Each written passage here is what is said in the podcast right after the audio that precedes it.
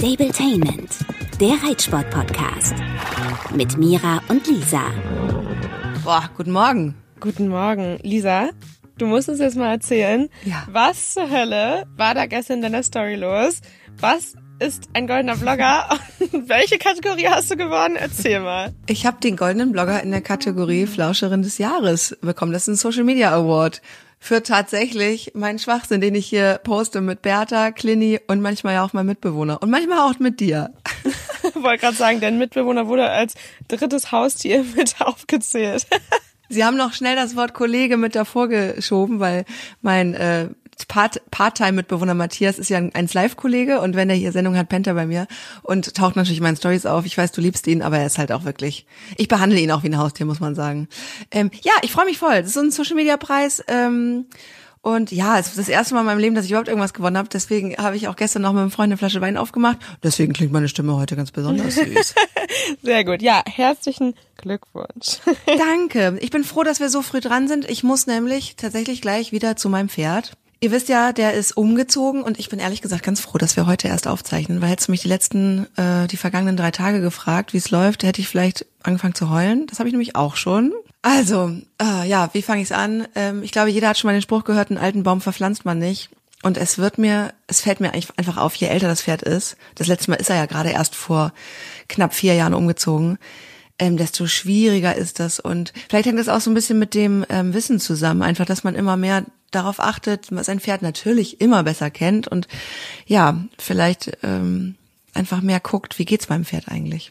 Also ich muss dazu sagen, davor, bevor wir ins Rheinland sind, hat er in Schleswig-Holstein in einem sehr familiären Stall gelebt, mit viel Weide, mit einem riesen Paddock an der Box, das war schon fast wie ein eigener kleiner Offenstall, ähm, mit gemischter Herde, mit am Tag im Winter sechs Stunden Paddock und im Sommer 24-7 Weide, wenn ich das wollte. Es sei denn, ich hatte mal das Gefühl, der braucht mal ein bisschen Pause. Genau, dann ist er nach äh, NRW und der Umzug war krass für den, weil der dann in eine Boxenhaltung gekommen ist, mit zwar einem kleinen Paddock dran, aber nur noch eine Stunde oder damals eigentlich noch zwei Stunden Auslauf am Tag. Plus natürlich Reiten und Führmaschine und so. Das habe ich mir dann ja auch so schön geredet. Genau, also er kommt jetzt eigentlich aus einer klassischen Boxenhaltung und ist jetzt umgezogen in einen Stall, der ähm, für mich logistisch ein bisschen besser zu erreichen ist, der ein super Sportpferdestall ist, also mit super Trainingsbedingungen und eben hinterm Reitplatz, einem kleinen Offenstall, wo der Lukas Blatzheim, den kennt ihr aus dem Podcast jetzt mittlerweile auch schon, ähm, seine zwei alten äh, Turnierpferde in der Offenstallhaltung stehen hat, die da ihre Rente genießen, gemeinsam mit einer sechsjährigen Stute. Also das sind ganz tolle, liebe Pferde. Also das sind, das sind keine bösen Tiere, ne, auf, überhaupt nicht. Aber es sind einfach starke, dominante Pferde. Die sind ja auch nicht umsonst ähm, international erfolgreich gelaufen, weil das einfach, ne, weil das einfach starke, äh, durchsetzungsstarke ähm, Pferde sind. Und der Louis, zu dem Clini gezogen ist, der hat ähm, den so ein bisschen im Griff. Gar nicht böse, der haut den nicht, der, ja, natürlich hat er auch mal hier und da eine kleine Schramme, aber Pferde zu vergesellschaften, das ist schon echt krass. Und ähm, ich glaube, es ist auch gar nicht das Hauen, sondern einfach, Clini muss halt in der Box stehen bleiben. Der darf aus der, aus der offenen Box rausgucken, der darf auch mal kurz mitfressen oder so, aber eigentlich, ja, hält er den in Schach und sagt dem, so, du frisst nur, wenn ich es erlaube und äh, sagen wir mal so, in der ersten Nacht hat er das, glaube ich, gar nicht erlaubt und deswegen haben wir uns dazu entschieden, Louis über Nacht in die Box zu tun, dass Clenny zumindest nachts mal zur Ruhe kommt, dass der vielleicht mal liegen kann, dass der mal in Ruhe fressen und saufen kann. Aber es ist natürlich, es zerreißt einem das Herz. Also ich kann, ich habe ja keine Kinder, aber ich kann mir vorstellen, wenn du als Mama dein Kind in eine neue Schule bringst und du siehst zu, wie es auf dem Schulhof von einem geschubst, gemobbt und ähm, ausgegrenzt wird, so so so geht's mir. Ich habe das jetzt also ein bisschen mitbekommen und genau, das heißt, dein Pferd ist von einer wirklich fast leider reinen Boxenhaltung, Einzelhaltung in eigentlich eine total coole Idee gezogen, in einen Zweier-Offenstall mit Sichtkontakt zu zwei anderen, ne? Und äh, 24-7 Heu und so weiter. Und, und ich kann das total nachvollziehen, dass das super schwierig ist, zumal du ja sowieso Sorge darum hattest und dann auch noch Sorge hast, dass er so abbaut, weil er ist ja nun mal nicht mehr der Jüngste und es war ja auch lange Thema, da ein bisschen was ranzukriegen an deinen Klinie.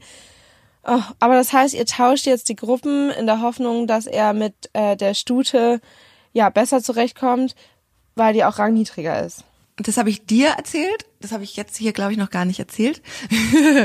Deswegen ähm, zeichnen wir heute früher auf, weil ich mich gleich mit der Besitzerin von der Stute treffe, die nämlich auch eher rangnieder ist und die vom Ulysses auch, also der ist nicht fies zu der, der haut die nicht, aber wenn der irgendwo durch will, wenn der irgendwo lang will, dann geht der einfach, ob sie da steht oder nicht. So, das sind halt diese kleinen äh, Macht ja, dieses kleine, dieses Machtgehabe so im Kleinen, was aber dann natürlich auch, glaube ich, für Pferde ein bisschen, ja, schon stressig sein kann.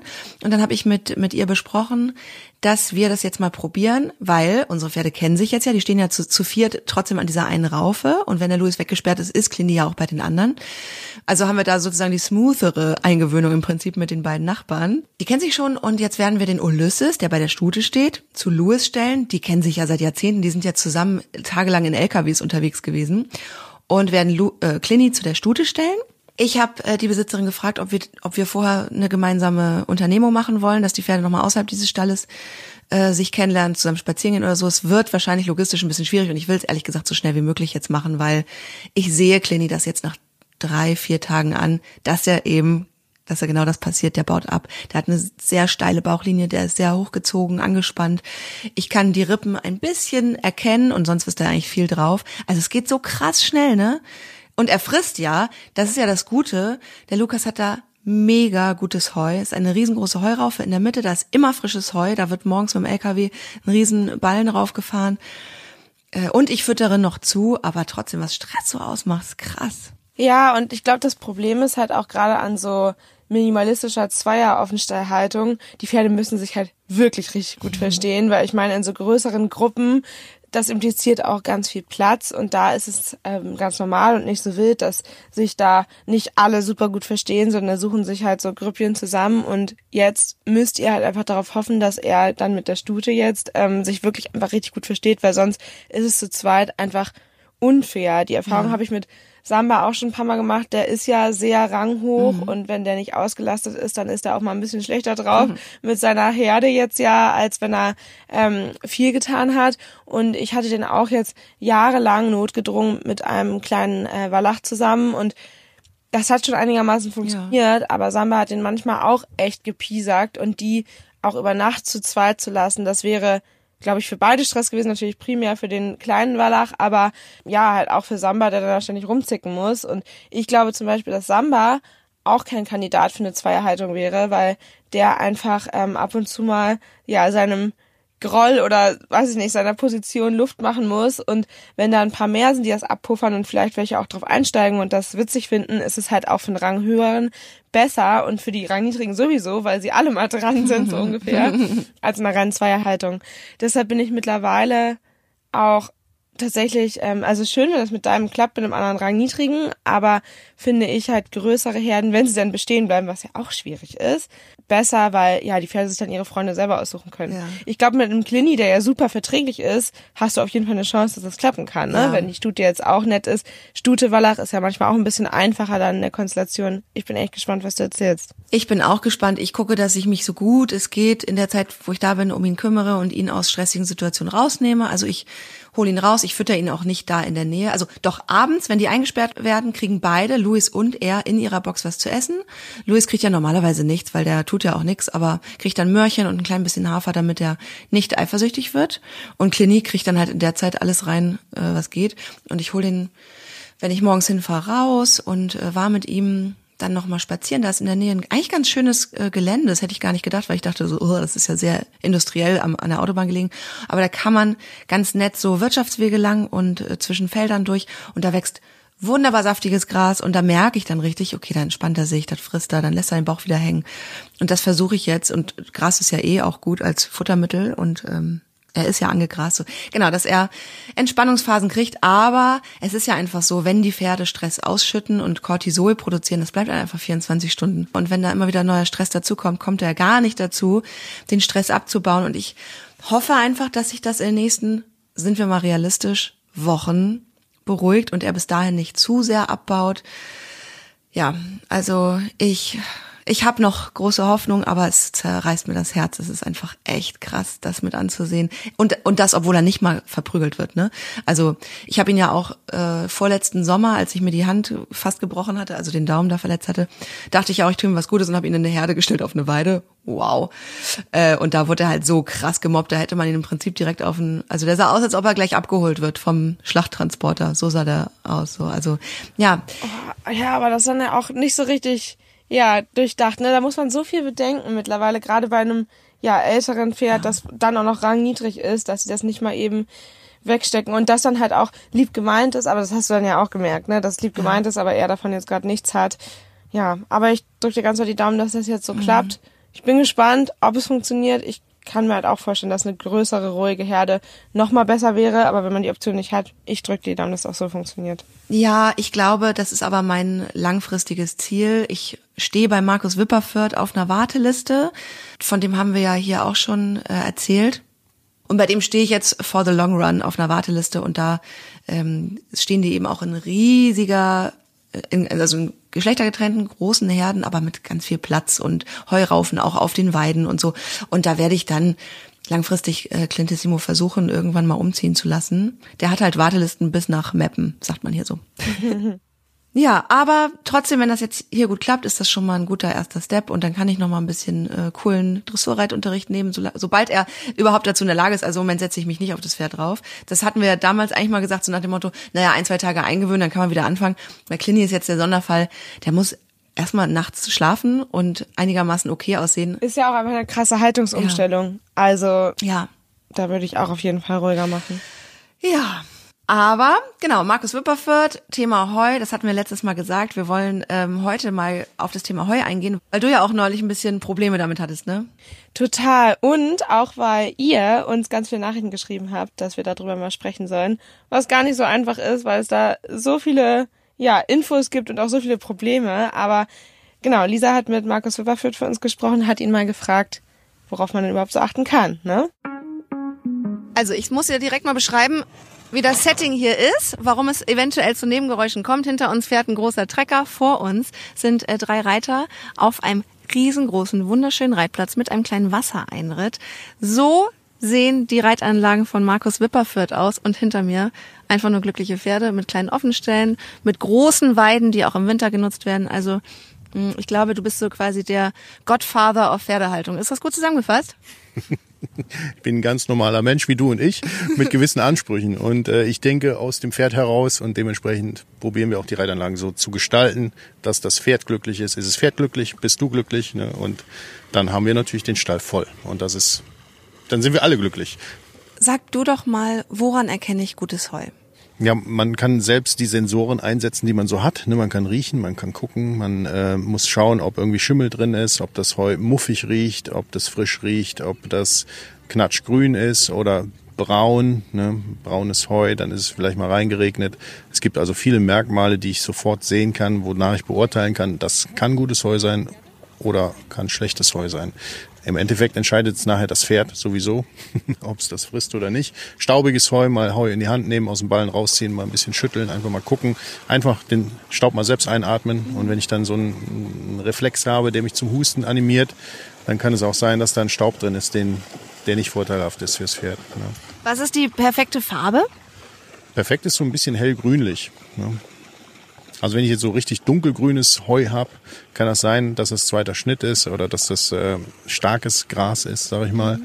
Oder die Halmdicke kann man auch erkennen. Also man muss immer aufpassen, wenn man von Ackergras zum Beispiel Heu macht, dann kann das äh, Kotwasser zur Folge haben. Und ähm, ja, es gibt eben spezielles Heu für Pferde, würde ich mal sagen. Das soll eigentlich mageres Heu sein mhm. und äh, nicht so, so ein Powerheu wie für Kühe. Da möchte ich ja Leistung rausziehen, mhm. viel Eiweiß haben auch und das brauche ich fürs Pferd nicht. Ne? Wenn du jetzt mal so drei Merkmale aufzählen würdest, okay, ihr nehmt das Heu in die Hand, weiß ich, von der Länge der Halme, von der Dicke, Struktur, Farbe, wie sieht das perfekte Heu aus? Ja, das Heu sollte auf jeden Fall nicht zu kurz sein. Ne? Wenn es zu kurz ist, dann ist es zu oft gewendet worden, dann ist es brüchig und ähm, ist auch für die Pferde nicht vorteilhaft. Pferde sollen ja lange kauen. Es soll nicht braun sein, auch nicht äh, dunkelgrün, sondern es soll irgendwie so, so ein bisschen hellgrün vom Touch her sein. Und wenn ich es in die Hand nehme, auseinander fächer, dann möchte ich verschiedene Grassorten drin haben, nicht nur eine Sorte. da gibt's unendlich viele Sorten, die wirklich geeignet sind fürs Pferd. Und dann würde ich auch tatsächlich mal eine App öffnen, die einfach den Gras, das Gras erkennt. Und dann kannst du sagen, äh, ob das jetzt ein Powergras ist, zum Beispiel deutsches Weidelgras oder irgendwas, oder ob es dann eben doch mehr fürs Pferd geeignet ist. Ne? Okay. Ach, da gibt's extra Apps für, wo man das Heu abfotografieren kann, theoretisch? Ja, du kannst, äh, es gibt eine App, die Pflanzen erkennt, also eben auch Grassorten. Das kannst du, glaube ich, sogar über Google direkt mit der Kamera gucken, aber da bin ich mir nicht ganz sicher. Auf jeden Fall ähm, kannst du immer am Blütenstand sehen, was es für ein Gras ist und danach kannst du es beurteilen. Worauf achtest du denn, weil du ja auch dein eigenes Heu machst, ähm, bei, beim Anbau im Prinzip? Ja, hier bei uns in der Gegend ist es tatsächlich schwierig, selber Heu anzubauen. Ne, wir haben hier starke Böden, das heißt, wir haben immer starkes Gras. Wenn wir das hier anbauen, es setzen sich immer dominante Sorten durch. Du kannst eine Mischung haben, aber wenn ein Gras schneller wächst als das andere, verschattet das das andere. Das ist hier bei uns immer schwierig auf den guten Böden. Deshalb hole ich lieber Heu tatsächlich in der Eifel und im Westerwald. Im Idealfall fahren wir selber mit der Presse hin, pressen uns das. Dann wissen wir nämlich genau, wie viel Feuchtigkeit im Ballen ist ähm, dass es nicht zu fest gepresst ist, ist auch ganz wichtig, dass das Heu noch so ein bisschen atmen kann. Und ähm, das ist eigentlich, das sind die idealen Standorte. Oben auf dem Berg, mhm. ein schön mineralhaltiger Boden, in der Eifel zum Beispiel die, die äh, ähm, hier die ähm, Vulkanböden, mhm. ne? Lavaböden, die drunter sind. Und da kannst du eigentlich perfektes Heu holen. Und äh, ich sage immer, wir holen es da, wo es am besten ist. Eifel, Westerwald, Schwarzwald. Ne? Meine Freundin kommt aus Schleswig-Holstein, da ist ja total platt. Kannst du was zu sagen? Äh, ja, Schleswig-Holstein, die machen auch super Heu, aber da hast du mehr äh, Milchviehbetriebe, sag ich mal, da ist es dann schon wieder speziell für die Leistung der Kühe, das Heu, meistens was da angebaut wird. Da hast du eben keine Hochebenen, du hast keinen Fels unten drunter. Mhm. Hier hast du das bei uns und deshalb nutzen wir das auch aus, ne, diese Gegebenheiten. Wie müsste man dann äh, gegensteuern, wenn man so wie zum Beispiel Schleswig-Holstein wahrscheinlich eher ein Heu mit viel Energie drin hat? Das ist schwierig gegenzusteuern, weil dein Hauptfutter soll ja nun mal das Heu sein. Mhm. Ein Pferd braucht nun mal ähm, Raufutter. Heu ist, ist, ist das alleroberste auf dem Speiseplan. Und ähm, energiereiches Heu, ja gut, wenn du viel Energie dem Pferd abverlangst, ne, dann ja. brauchst du auch viel Energie. Also, aber für den normalen Reiter hier bei uns reicht ganz normales Heu aus. Erstmal mega gute Infos. Ich finde, der Markus klingt super sympathisch. ähm, Gerade für einen Mann, der viel auf die Beine gestellt hat und ja, viele Ahnung hat. Ja. Trotzdem super sympathisch und offen. Also, was heißt trotzdem, ne? Aber du weißt, was ich meine. Ähm, auf jeden Fall super netter Typ. Und ich fand's super witzig mit der App. Tatsächlich hatte ich die auch mal. Ähm, als ich bei mir auf der Weide Unkraut gestochen habe, Giftpflanzen gestochen habe, habe ich jede Pflanze gecheckt. Die war gar nicht so günstig. Ich glaube, es hat 30 Euro im Jahr gekostet.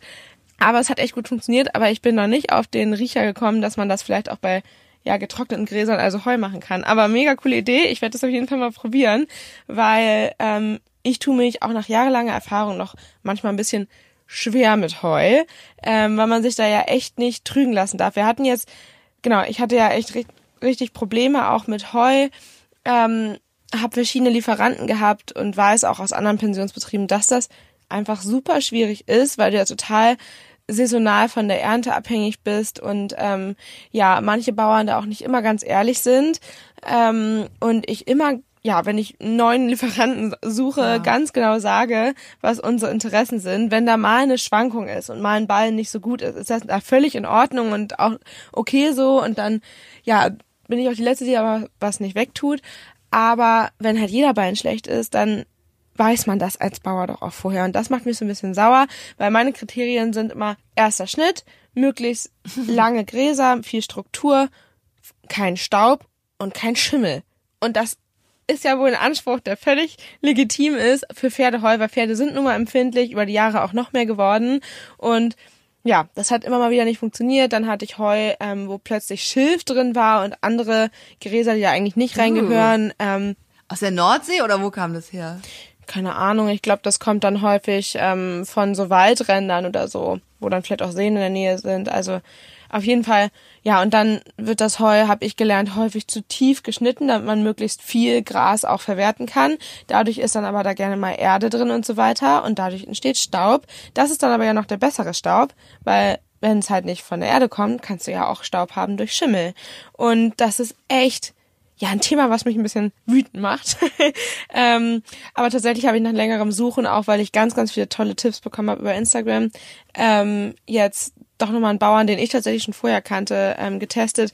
Der ist ein bisschen teurer, deshalb war ich für den ganzen Betrieb da ähm, ja ein bisschen gehemmt. Verstehe mich nicht falsch, ne? Ich bin bereit, da Geld für auszugeben, aber wenn es sich wirklich schon doll unterscheidet von ähm, den anderen Bauern rundherum, dann guckt man natürlich mal drauf. Aber ja, da haben wir jetzt verschiedene Heusorten. Der hat sich richtig auf Pferdeheu spezialisiert, ähnlich wie der Markus, glaube ich, bei dir. Und haben da ein bisschen was probiert. Und dazu hat Markus ja auch was gesagt. Wir hatten ähm, ein paar mhm. Ballen von einem sehr grünen Heu, das roch mega gut. Die Pferde haben sich das so reingezogen. Also ich fand das auch richtig toll. Aber tatsächlich haben davon ein paar Kotwasser bekommen, ähm, weil da so viel Energie für Pferde drin war und das dadurch halt auch einfach eine krasse Umstellung war. Mhm. Ist für den Übergang manchmal, glaube ich, gerade zum Anweiden gar nicht so schlecht, sowas, wenn man es langsam steigern würde, ähm, weil es einfach mehr Energie hat, so wie Gras. Ähm, und die Pferde fanden es halt super lecker, aber als ja strukturreiches, ähm, energiearmes Heu hätte ich das jetzt nicht bezeichnet. Kommt wahrscheinlich ein bisschen drauf an. Für ein schwerfruchtiges Pferd ist das wahrscheinlich super.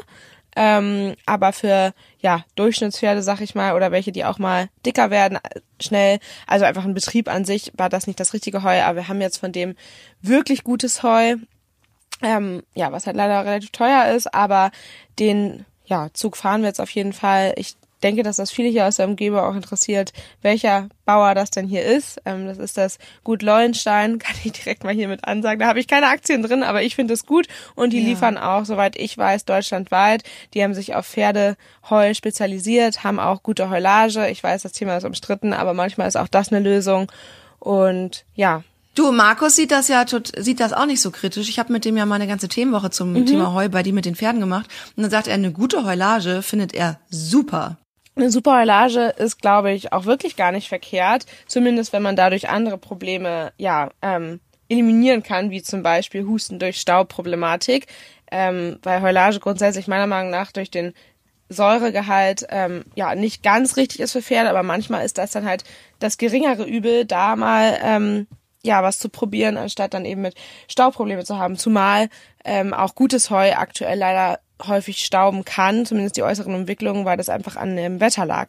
Das ja, ist bei total. Heu einfach nicht immer auszuschließen. Da kommt es halt ein bisschen drauf an, was für Staub das ist. Das hat der Markus ja auch gesagt. Genau, aber bei der Heulage kann man ja die Qualität nicht so überprüfen, weil die eben eingepackt ist. Und das ist bei dem Gut Leuenstein eben auch ganz cool, weil die ähm, ja mit Rücknahmegarantie ihre Ballen verkaufen. Okay. Das heißt, wenn da mal einer schlecht ist, nehmen sie den zurück. Das ist natürlich auch ganz cool. Ähm, ja, und damit fahren wir jetzt ganz gut. Wie gesagt, nicht ganz günstig, aber dafür richtig gut. Ja, ich meine, wenn die so einen Service bieten und da auch ähm, das Risiko eingehen, das ist ja wie, wenn du, sag ich mal, ein Auto entweder privat kaufst oder bei einem guten Händler, dann kostet das Auto ein bisschen mehr, weil du es aber eben auch, wenn was ist, zurückgeben kannst. Richtig, so. ja. Das ist übrigens cool, dass du es nochmal sagst äh, zum Thema äh, Witterungsbedingungen dieses Jahr und Ernte. Da sprechen wir im nächsten Podcast nochmal drüber. Da werden sie nämlich auch tatsächlich, wahrscheinlich leider auch für euch, wird sich da ein bisschen was ändern, was auch Preise angeht. Also vielleicht habt ihr das schon gehabt oder es wird noch kommen. Es wird, ähm, ja, Preiserhöhung geben müssen. Darüber sprechen wir bei der nächsten Podcast-Folge. Ich denke, du wirst da auch was dazu sagen können. Du musst ja wahrscheinlich auch deine Preise nochmal angleichen, ne? Ja, leider. Dazu kann ich aber ja. dann echt ausführlich nächste Folge erzählen. Ja. Das springt hier ein bisschen in den Rahmen. Machen wir also nächste Woche. Was ich aber gerne hier nochmal erzählen würde, ist ein kleines Update zu Dino. Da haben wir ja letzte Woche relativ ausführlich drüber gesprochen. Ich glaube, man hat auch rausgehört, dass ich ein bisschen geknickt war, weil ich innerlich mhm. dann doch irgendwie denke, ah, wird das und wie machen wir das und so weiter. Ähm, und tatsächlich hat sich ähm, ja die schlechte Zeit so ein bisschen fortgesetzt. Das Wetter wurde schlechter und Dino ist hier zu Hause fast explodiert. Der ähm, ja war wirklich im negativen Sinne richtig on fire beim Reiten und so weiter, dass ich mir gesagt habe, ähm, nachdem es dann den zweiten Tag echt ja nicht aushaltbar war mit ihm, weil er so explosiv war, dass ich gesagt habe, okay, ich nehme ihn jetzt einmal raus, ich reite den nicht. Ich habe mir da jetzt keine Grenze gesetzt, wie lange oder kein Ziel, aber ähm, ich habe mir das Ziel gesetzt, mit ihm vom Boden aus zu arbeiten und halt einfach mal gemeinsam ja Gefahrensituationen zu meistern und seine Ängste zu überwinden mit dem Ziel, dass wenn er da mutig vorausgeht und ich ihn überstimme und auch mit meiner Anwesenheit da ja unterstützen kann, dass er das vielleicht dann auch langfristig übertragen kann, dass wenn ich drauf sitze und ihm sage, hey, alles gut, dass er das dann auch anwenden kann. Ähm, mhm. Ich habe da bei Instagram auch ein paar Einblicke gezeigt und ja. ähm, wir haben da jetzt gar nichts Krasses gemacht in dem Sinne für ja Außenstehende, sondern eher nur für ihn, weil wir einfach halt ja viele Sachen, die er sofort gruselig findet, uns zusammen angeschaut haben und da so ein bisschen Stühle ja, und sowas, ne? So Sachen, die an der Seite einfach rumliegen, ne? Genau, und das hat einfach mit Ruhe, aber Konsequenz gemacht. Heißt, er ähm, ist da total süß und schaut sich das auch an, aber immer genauso wie ich das auch beim Verladen machen würde. Rückwärts ist halt nicht erlaubt, stehen bleiben ist erlaubt und ähm, dabei halt immer eine Vorwärtstendenz behalten und er soll es sich anschauen und ähm, was man auch gut machen kann, was wir gemacht haben, ist halt ihn immer dichter an der Gefahr vorbei zu longieren, weil das Problem hast du ja zum Beispiel auch beim Reiten, wenn ein Pferd nicht in eine Ecke will, dass du halt nicht in diese Ecke reinkommst und deshalb habe ich da immer ihn dann so ein bisschen durchgeführt, alles nur im Schritt und das hat er sehr gut angenommen, abgekaut und äh, abgeschnaubt und jetzt habe ich mir halt überlegt, ich werde ihn heute das erste Mal wieder reiten nach ähm, einer knappen Woche und äh, werde beim warm führen mit ihm sowas weitermachen, weil gerade das ein großes Problem bei ihm ist, am Anfang in Ruhe Schritt zu gehen, wenn er denn einen explosiven Tag hat. Deshalb werden wir jetzt einfach die Bodenarbeiter integrieren und vom Boden aus, da müssen wir es machen, mal ausreiten gehen, mal ausreiten ja. führen und ja. ähm, genau halt einfach die Ecken uns vom Boden aus gemeinsam anschauen. Ähm, das ist jetzt natürlich sehr remontenartig. Das macht man vielleicht eigentlich mit Pferden, die das gerade ganz neu kennenlernen. Ich habe bei Dino so ein bisschen das Gefühl, erstens neigt er natürlich dazu, weil er ein ja ganz schönes Sensibelchen ist und zweitens merke ich halt immer wieder im Vergleich zu meinem jetzt dreijährigen Küstengold, mhm. dass ähm, Dino das fehlt, dass der vor dem Reiten ähm, gelernt hat, mit alltäglichen Dingen umzugehen. Also ich weiß nicht genau, ja. wie das äh, bei seiner Aufzucht war. Soweit ich weiß, wurde er aber recht spät angeritten, was ich auch gut finde. Ähm, aber ich kann mir vorstellen, dass er davor nicht unbedingt eine feste Bezugsperson hatte, wie der Blondie jetzt mich. Ähm, und das alles unabhängig vom Reiten, vom Training gezeigt wurde. Und Dino muss halt jetzt beides auf einmal lernen. Also trainiert werden und Umwelteinflüsse aushalten. Und dann ist er noch dazu eben sensibelchen. Deshalb ist es halt echt schwierig und das ist jetzt unser Weg. Ähm, tatsächlich überlege ich auch gerade ganz spontan, sollte er die Woche über ein bisschen äh, ja entspannter sein, ähm, am Sonntag noch Turnier nachzunennen, weil ähm, ich auch da einfach gerne sehen würde, ob wir das anders angehen können und er dann da auch entspannter ist. Wenn ja, dann weiß ich, wir müssen nicht so super häufig die Saison losfahren. Wenn er da immer noch nicht entspannt wäre, weiß ich, wir brauchen da einfach mehr Routine. Ich muss auch da vom Boden was mit ihm machen. Das entscheide ich aber spontan, je nach Wetter, je nach ja Gemüt. okay, aber warte mal, du hast jetzt ihn quasi aus dem Reiten rausgenommen seit einer, eine knappe Woche? Woche? Ja, nicht ewig lang, aber knappe Woche. Aber du willst Sonntag zum Turnier fahren. Vielleicht, ja, das ist ja an sich nichts, was super schwierig ist, eine Dressurpferde A für ihn. Ähm, da muss er ja nichts leisten, solange er sich nicht zu sehr ablenken lässt. Und das ist ja das primäre Problem. Das heißt, ich würde jetzt gar nicht mit ihm fahren, um da jetzt irgendwie mir sonst was zu erhoffen, so. sondern einfach nur, weil es dasselbe Turnier ist wie beim letzten durch. Mal und halt, ja, locker durch ist halt ah. der Anspruch, genau. Und das ist halt die Frage, ob das funktioniert. Ja. Und ähm, je nachdem, wie er jetzt drauf ist, ob das vielleicht schon Früchte getragen hat, was wir gemacht haben und der andere Ansatz, ähm, würde ich das dann nochmal machen, einfach um zu schauen, inwiefern das schon was gebracht hat und weil das eben länger dauert, bis da dann nochmal Turnier ist. Deshalb genau, habe ich überlegt, das am Sonntag zu machen. Weiß ich aber noch nicht. Okay, klingt doch nach einem Plan. Ja. ich glaube auch, ich glaube auch, ähm, dass du, also du bist ja nicht nur ehrgeizig, sondern du machst dir ja auch den ganzen Tag Gedanken und einen Kopf und so, dass ähm, auch viel wahrscheinlich du dich ein bisschen entspannen musst. Das klingt immer so geil, ne? Du musst dich entspannen. Das sagt Lukas zu mir auch. Ja, mit dem Clini, das wird schon. Du musst dich entspannen, weil ich komme in den Stall und bin natürlich noch angespannter als das Pferd. Und vielleicht, also so wie ich dich kenne, äh, musst du dir wahrscheinlich auch vorm Reiten ein kleines Mantra sagen. So, einmal kurz ausatmen. ja, wobei ich eigentlich in den Situationen entspannt bin. Also das kann ich eigentlich ganz mhm. gut. Ähm, es klingt immer so komisch, weil ich weiß, dass ich eigentlich extrem ungeduldig bin. Ähm, aber im Umgang mit meinen Pferden kriege ich das ganz gut hin, das zu überspielen und zu umgehen. Also bei mir ist es dann meistens eher, dass ich mir hinterher denke, Mann, das kann doch nicht sein. Warum klappt das immer noch nicht? Und so mit mir selber und wie lange dauert das noch? Und ich will das und das machen. Und ähm, ja, aber im Umgang mit den Pferden bin ich nicht so.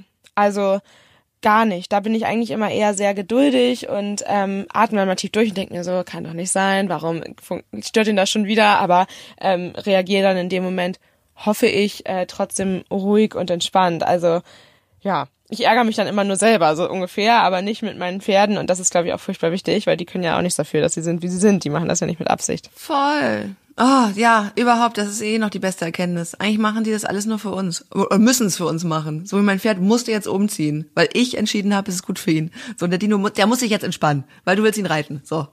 Wobei ich mir bei Clini wirklich sicher bin, dass das ein guter Weg ist und ihr daraus ähm, ja rausfinden werdet, was genau das Richtige für ihn ist. Und ich drücke die ganze Zeit die Daumen, dass das heute klappt. Und ich drücke dir ganz doll die Daumen, dass du äh, mit Dino ein paar entspannte Runden auch mal zu Hause jetzt drehen kannst. Vielleicht, äh, ja, langer Züge Gelände. Geht das überhaupt mit dem oder? Ja. Ja. Das geht. Ach, das, das wird schon. Und dann, ey, bin ich super gespannt, ob du es, äh, ja, also ob du es machst, dass du Sonntag losfährst. Und wir werden das ja bei dir in der Instagram-Story sehen und ähm, auch teilen. Genau, das muss ich auch nochmal sagen. Es ist ja nicht so, als wäre Dino dauerhaft unter Strom. Es gibt auch einige Situationen, wo ich schon damit rechne, dass der heute zu nichts zu gebrauchen ist und dann zeigt er sich von seiner besten Seite. Also es ist definitiv nicht so, dass das arme Pferd dauerhaft gestresst ist und dauerhaft unter Strom ist, aber es gibt halt entscheidende Situationen, wo ich halt weiß, okay, das könnte schon wieder schwierig sein. Zum Beispiel, wenn bei uns auf dem Platz longiert wird und jemand uh. Cavalettis mit einbaut, dann weiß ich, ich brauche eigentlich oh, gar keinen Schritt reiten, so ungefähr. Also es ist noch ein bisschen schwierig für mich herauszufinden, woran es liegt. Ähm, weil Pferde per se waren am Anfang auch ein Problem. Gar nicht unbedingt, weil er Angst vor denen hatte oder so, sondern einfach, weil er sich so auf die konzentriert hatte, die ganze Zeit rüber geäugt hat und sich nicht auf nichts anderes mehr konzentrieren konnte. Also wirklich irgendwie so richtig Baby. Ähm, ja, und jetzt bin ich mal gespannt, wie das die nächsten Tage wird und ob wir einfach da wieder ein bisschen Struktur reinbringen können, dass er dauerhaft entspannt ist. Ja, ich drück die Daumen. Ich bin mir sicher, du kriegst das hin. Du hast ja auch aus deinem aus deinem äh, konfirmationsdicken Pony ein äh, Grand Prix Pferd schon quasi gemacht. Also wird auch das funktionieren. Du bist mittlerweile innerhalb von wenigen Wochen zur Springreiterin geworden und du kriegst das schon hin. Das wird alles gut. Klingt machbar, okay. Danke für die Motivation. Also Lisa, ich drücke die Daumen für den Stall ja. und wir hören uns nächste Woche. Ich muss los. Euch alles Gute, bis nächste Woche. Da reden wir über die unangenehmen Themen. Ciao. Ciao. Stabletainment, der Reitsport-Podcast. Mit Mira und Lisa.